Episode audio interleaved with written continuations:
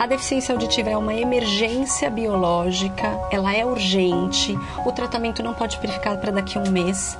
Muitas vezes as pessoas pensam que qualquer aparelho serve. Busquem a melhor tecnologia possível. É, Lembrem-se que é essa tecnologia que vai pegar o som de fora e jogar para dentro. Não pode ser de qualquer forma. O aparelho auditivo ele traz além de qualidade de vida. Ele garante o desenvolvimento. A coisa mais gratificante é você ver uma criança desenhando a figura humana, incluindo os aparelhos nessa figura humana. Fonac Kids compartilhamos informações sobre o universo da audição e alterações auditivas na criança. Se você está chegando aqui pela primeira vez, acione o alerta para receber nossas notificações. Na rotina de atendimento de uma criança com perda auditiva, a gente tem um papel fundamental do fonoaudiólogo, desde o momento da detecção e até a intervenção, a seleção, a adaptação das tecnologias disponíveis hoje no mercado.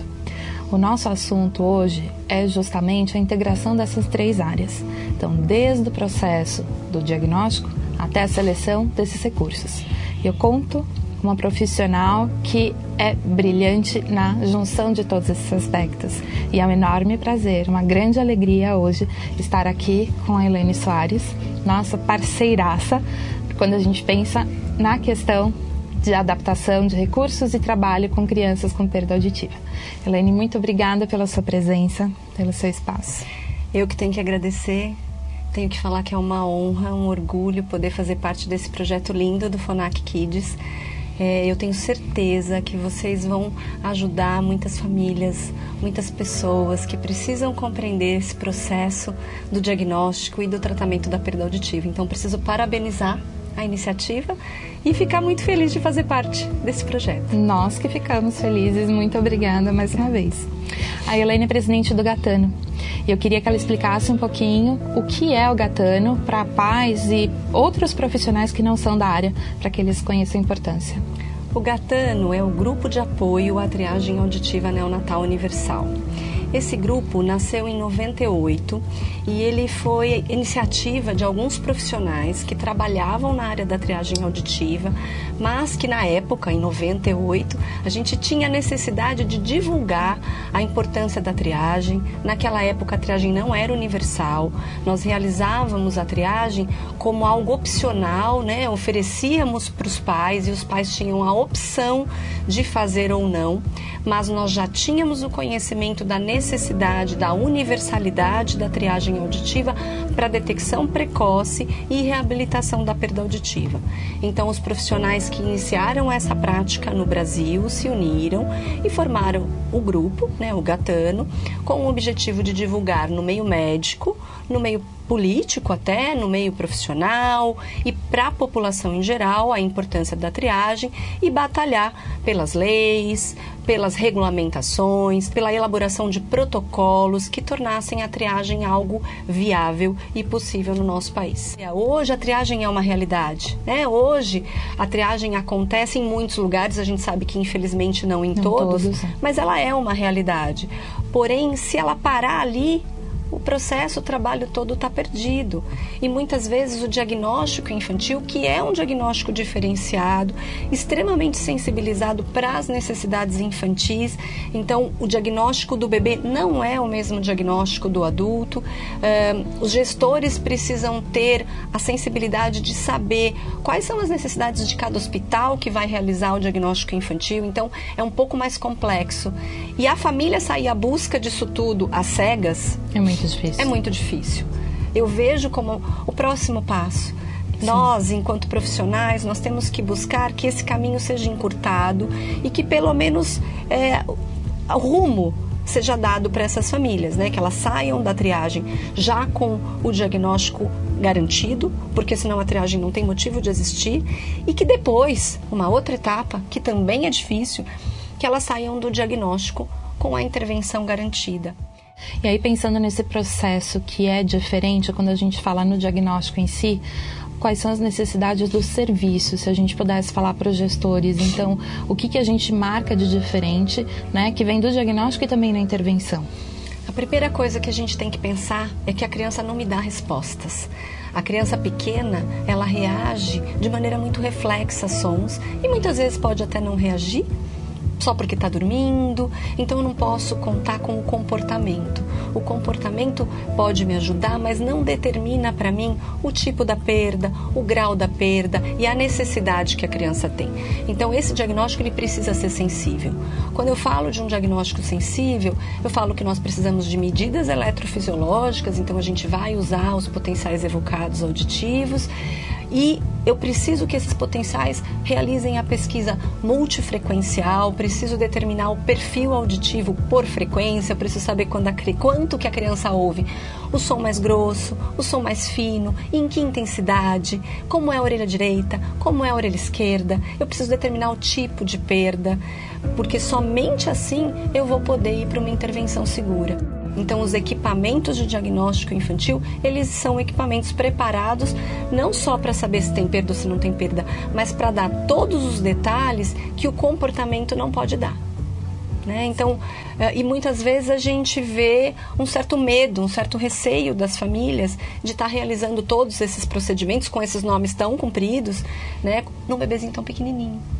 Sim. Então a gente precisa também desmistificar toda essa tecnologia que trouxe uma segurança muito grande e que é realmente muito simples do ponto de vista de risco, de é, de incomodar o paciente, isso é praticamente nulo. Sim. E até pensando na questão da intervenção, eu acho que hoje a gente já conversou uma vez sobre isso. A gente atua com uma demanda totalmente diferente. Não dá tempo muitas vezes da família perceber que tem alguma coisa que não vai bem, né? Eles recebem a notícia e são encaminhados. Sim. Então, eu acho que para o profissional essa sensibilidade também é totalmente, totalmente outra, diferente. nova e muda também a nossa atuação, né? Porque você lida com um indivíduo que nem sempre tem queixa. E, aliás, às vezes ele não tem queixa nenhuma. nenhuma. Muitas vezes, numa perda pequena, a família sequer percebe a perda na criança e ela vai ter que aderir a um tratamento que você está dizendo que é o melhor. Então vai depender de todo o conhecimento e toda a orientação que você vai dar para essa família, na confiança, na parceria que você vai estabelecer com essa família para poder é, garantir a adesão. É, é, muito fácil você aderir a um tratamento quando você está incomodado. Um bebê não fica incomodado com isso. Exato. E a família às vezes não percebe. Então, é um trabalho diferente. Quando você tinha uma criança que chegava com uma queixa, você punha um aparelho, todo mundo ficava feliz. Agora tá todo mundo feliz e você coloca um aparelho que muitas vezes deixa todo mundo triste, porque não se tem a percepção dessa necessidade. Então o nosso trabalho é diferente. Mudou bastante a forma como a gente encara e a forma como a gente dá o diagnóstico. E também mudou bastante quando a gente pensa no, na questão da evolução da tecnologia para os dispositivos que nós temos em mãos, né? E ao mesmo tempo, eu acho que a gente trabalha muito contra o tempo, porque quando a gente pensa na questão do acesso auditivo, no desenvolvimento para o pro processo de linguagem, tudo que acontece em termos de conexão neural no nosso cérebro, nós fonoaudiólogos e todos os médicos, todos os outros profissionais envolvidos aí nessa rede de cuidados, a gente tem uma preocupação muito grande com relação ao tempo, né? Uh, e às vezes isso também passa uma certa angústia para a família que acaba tendo essas informações, né? Mas a, a questão do tempo, assim, como que você enxerga isso? É, eu tento fazer a família compreender, primeiro, que o ouvido é só uma porta de entrada. Né? O ouvido é uma porta de entrada de estímulos para o cérebro e no momento do nascimento nós estamos vivendo numa janela de maturação cerebral e esse cérebro precisa ser provido de todos os estímulos necessários para que neurônios sejam reforçados, né, para que esse estímulo construa uma, vida, uma via auditiva saudável e para que esse estímulo construa um córtex auditivo. Esse córtex auditivo ele não vai se formar lá na frente, ele se forma nos primeiros meses de vida e é por isso que temos pressa. Se a porta do ouvido está fechada, como diria Carol Flexer, nós precisamos abrir essa porta. O ouvido é a porta para o cérebro. Então, uma vez eu tendo uma perda auditiva, O aparelho auditivo é a chave que abre a porta e que vai deixar que esses estímulos entrem. O estímulo entrando num cérebro em formação, ele vai garantir que todas as conexões neurais que eu preciso no futuro sejam reforçadas e que esse córtex se configure como um córtex de uma pessoa ouvinte. E é isso que vai fazer diferença no futuro e no prognóstico dessa criança. Se eu perder essa janela, posso ter muitos é, benefícios, porém eles não serão os mesmos e eu não posso garantir o mesmo prognóstico do que eu garanto é, e do que eu espero quando eu consigo intervir no período adequado. Sim. Então, tão importante quanto o período é essa chave, né? É essa chave. É esse dispositivo que é vai permitir chave. a abertura da porta. A gente observa na indústria que tem dispositivos, tem aparelhos que são produzidos, são pensados nesse momento o conceito do, do produto para a criança. Então eles têm diferenciais com relação à retenção, com relação à segurança e hoje também com relação ao processamento. Como que você observa na sua prática que isso muda com relação à performance do paciente, nas respostas e tudo mais? A gente tem um período longo aí de evolução, né? Mas atualmente é mais rápido, né? Eu digo que a tecnologia mudou a minha vida em todos os aspectos. A tecnologia me trouxe os potenciais evocados por frequência específica, eu consigo agora dar um perfil auditivo e ela também me trouxe aparelhos sensíveis às necessidades de uma criança, com algoritmos especiais para uma criança que aprende na audição incidental. A escuta, ela é incidental. A gente aprende no ruído, a gente aprende no silêncio, a gente aprende conversando com a mãe, a gente aprende brincando no chão. E o aparelho ele tem que estar pronto para dar conta de audibilidade. Ele tem que dar audibilidade em todas essas situações e ele precisa garantir conforto, retenção em todas essas situações. Então também não adianta eu ter um aparelho fantástico com todos os algoritmos que a criança escute em todos os ambientes, em todas as condições, ele não parar na orelha. Ele não parar na orelha porque ele não tem um gancho na curvatura que aquela criança precisa, porque ele não tem uma forma de ficar retido, né? Porque precisa estar tá lá, precisa estar tá ligado. Se não tiver ligado, se não tiver na orelha, ele não vai fazer o trabalho dele. Então, tudo isso só vem contribuir. E aí o diagnóstico, o trabalho ficou fácil. Eu tenho um diagnóstico, né? eu brinco, todo mundo brinca, ah, é difícil trabalhar com criança. Hoje é muito Hoje mais é fácil. Eu tenho um diagnóstico preciso e eu tenho um equipamento preciso para onde eu informo os dados do diagnóstico e eu consigo abrir a porta. Eu tenho a chave certa, com o código certo, e ele abre. Né? A criança vai ouvir em todas as situações, a criança vai ter conforto, o aparelho não vai cair, ela não vai engolir a pilha. Detalhes que parecem tão simples para quem está longe, mas que são fundamentais para a família que vive o dia a dia da deficiência auditiva. Hum. E você tocou num ponto muito importante, que é assim, a importância da audição incidental, né? Uhum. E uma dúvida que a gente tem muito frequente, a primeira assim, por quanto tempo meu filho precisa usar aparelho auditivo?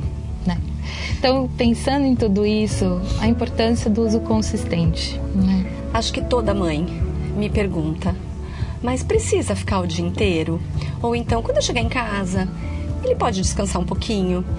E eu acho que eu sou um pouco enfática, mas eu digo: você tira os seus ouvidos? Quantas horas você escuta por dia? É, nós ouvimos 24 horas por dia. A audição é o único sentido que nos mantém ligados ao mundo externo, mesmo enquanto dormimos. E nós aprendemos, o nosso cérebro está recebendo informação auditiva mesmo enquanto estamos dormindo. E a criança que não ouve? ela já não vai ter este período, porque nós vamos tirar o aparelho para dormir. Se a mãe retirar o aparelho a cada momento que ela achar que está cansada, que de, cada momento que ela não achar importante, né? Não consigo nem pensar num momento que não seja importante. Essa criança vai ter uma privação sensorial que ao longo do tempo vai ser imensa. Eu brinco, é como se fossem horas de voo. Vamos calcular quantas horas de voo um piloto precisa para pilotar um avião. X. Não adianta ele ter X dividido por 2, ele precisa ter X. A criança, para se desenvolver, ela precisa ouvir. E são horas de escuta que são necessárias, não dois ou três dias. Então eu preciso sensibilizar essa família. Às vezes eu falo, espera dormir para tirar o aparelho. né? Não tenha pressa, o aparelho não incomoda, não dói. E as crianças nos devolvem isso. Sim. Se a família está ambientada e se a família confia em você e, e ganha o hábito de usar o aparelho, depois de um tempo é a criança que não quer tirar. Exato. Faz parte dela. Faz né? parte dela. A coisa mais gratificante é você ver uma criança desenhando a figura humana e incluindo os aparelhos nessa figura humana. Exatamente. Porque ele faz parte dela. Sim. Ele a faz ouvir, ele a faz estar ligada no mundo, se comunicando com as pessoas, aprendendo, crescendo. Então, por que não? Por que não colocá-lo no desenho? Com né? certeza. Outra questão que a gente observa bastante forte é cada vez mais o uso de dispositivos que conversam, seja com aparelho, com implante, né? E quando a gente fala na criança, um dispositivo muito importante é o uso do microfone remoto, aquele microfone que disponibiliza ganho para relação sinal-ruído, né? Uh, conta um pouquinho, assim, qual a importância do uso dessa tecnologia, principalmente quando a gente pensa na criança dentro do ambiente educacional. Acho importante essa questão e acho que hoje nós vivemos um, uma época até diferente em relação ao FM, porque os aparelhos eles trazem uma audibilidade muito boa e as crianças se desempenham muito bem. E muitas vezes por esse motivo a gente tem uma resistência, não só da família, mas também dos professores. Ah, mas precisa usar um FM, ele é tão bom, ele ouve tão bem. Eu acho que só o aparelho dá conta. E o que, que a gente precisa pensar? A criança com perda auditiva, ela tem uma lesão de via auditiva, por melhor que ela seja. E na situação de ruído, na situação de escuta desafiadora, o que vai acontecer com essa criança? Ela pode até se sair bem, mas o nível de fadiga auditiva, o nível de estresse auditiva que eu vou provocar nessa criança, ele é enorme e ele se acumula ao longo dos anos.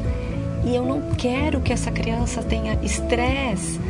Ela está na escola para aprender, não para se esforçar para prestar atenção quando o professor fala e um amigo conversa atrás. Não é isso que eu quero. Eu quero que ela escute o professor em todas as situações. Eu não quero que ela se esforce para prestar atenção.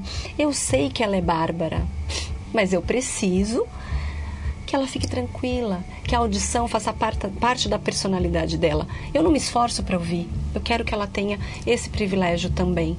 E é isso que eu tento falar, principalmente com professores, porque Sim. a gente sente uma certa resistência, né? Porque é mais uma tecnologia e é mais uma coisa que você está modificando na rotina. Eu sei que numa rotina de sala de aula, às vezes não é simples eu introduzir, eu apresentar um microfone remoto que ele vai ter que tomar cuidado, ele vai ter que colocar na lapela. Mas a hora que você sensibiliza e que mostra que tudo que ele vai ser falado vai chegar com tranquilidade na orelha da criança e que o ruído ambiente não vai estar tá interferindo, que essa criança vai poder aprender de forma mais tranquila, de forma com menos fadiga, é, a gente consegue aí uma parceria. E até mesmo o professor, né, que ele usa o Roger, para ele o tratamento em sala muda completamente, porque a, a voz é transmitida diretamente né, para os ouvidos, para o aparelho auditivo, para o implante. Então a gente também observa que aqueles que aderem ao uso tem uma, observam uma mudança grande, até fisicamente às vezes, né? Sim. E também tem um esforço menor na questão né, da gente transmitir o conhecimento. Eu acho que a gente vive no mundo da inclusão, é, mas o ideal é que a pessoa esteja incluída sem limitações. O aparelho permite estar dentro da sala de aula. E o FM o permite estar dentro da sala de aula, sem limitações, independente da situação de escuta, que é o que eu quero. Eu não quero só que ele esteja dentro da sala de aula junto com ouvintes. Eu quero que ele não tenha limitações e nem privações no seu dia a dia. E é isso que o professor tem que compreender e é essa parceria que eu busco com família, professores e com a criança. Né? É um triângulo aí que precisa funcionar. Ótimo. Para a gente terminar, se a gente pudesse deixar um recado hoje para pais que se deparam com esse diagnóstico ou que estão aí na busca das tecnologias, recebendo essas informações, que recado que a gente poderia deixar para essas famílias? É, vou tentar simplificar até uma forma. Muitas vezes as pessoas pensam que qualquer aparelho serve. Eu tenho uma perda auditiva, é, o que, que eu vou fazer agora? Acho que a primeira coisa é precisamos encarar o problema de frente. A deficiência auditiva é uma emergência biológica, ela é urgente, o tratamento não pode ficar para daqui a um mês. É, eu preciso ter pressa enquanto profissional e a família precisa ter pressa. Busquem o melhor diagnóstico possível, busquem o melhor, é, a melhor rede de apoio, né? Porque não é um profissional, é uma rede, uma rede. de apoio. E busquem a melhor tecnologia possível. É, Lembrem-se que é essa tecnologia que vai pegar o som de fora e jogar para dentro. Não pode ser de qualquer forma, não pode ser com qualquer qualidade. As pessoas escolhem o próprio celular com vários critérios. Por que, que eu não Sim. tenho os mesmos critérios para escolher o aparelho auditivo do meu filho? O aparelho auditivo que vai garantir ou não o desenvolvimento, o sucesso. O sucesso. Então, é, a tecnologia está aí para nos auxiliar vamos fazer uso dela. Nós não fazemos lá na nossa casa, na televisão que eu escolho. Por que, que é importante que eu tenha algo melhor? Porque ela me ajuda, porque ela me traz mais qualidade de vida. O aparelho auditivo ele traz além de qualidade de vida. Ele garante o desenvolvimento. Então as famílias precisam buscar essa qualidade. Sim, é importante, faz diferença. Não dá para ser qualquer um. E isso precisa ser sensibilizado. Perfeito. Elaine, sem palavras para te agradecer. Imagina, muito obrigada eu muito pelas feliz. informações. Obrigada. Obrigada. Obrigada.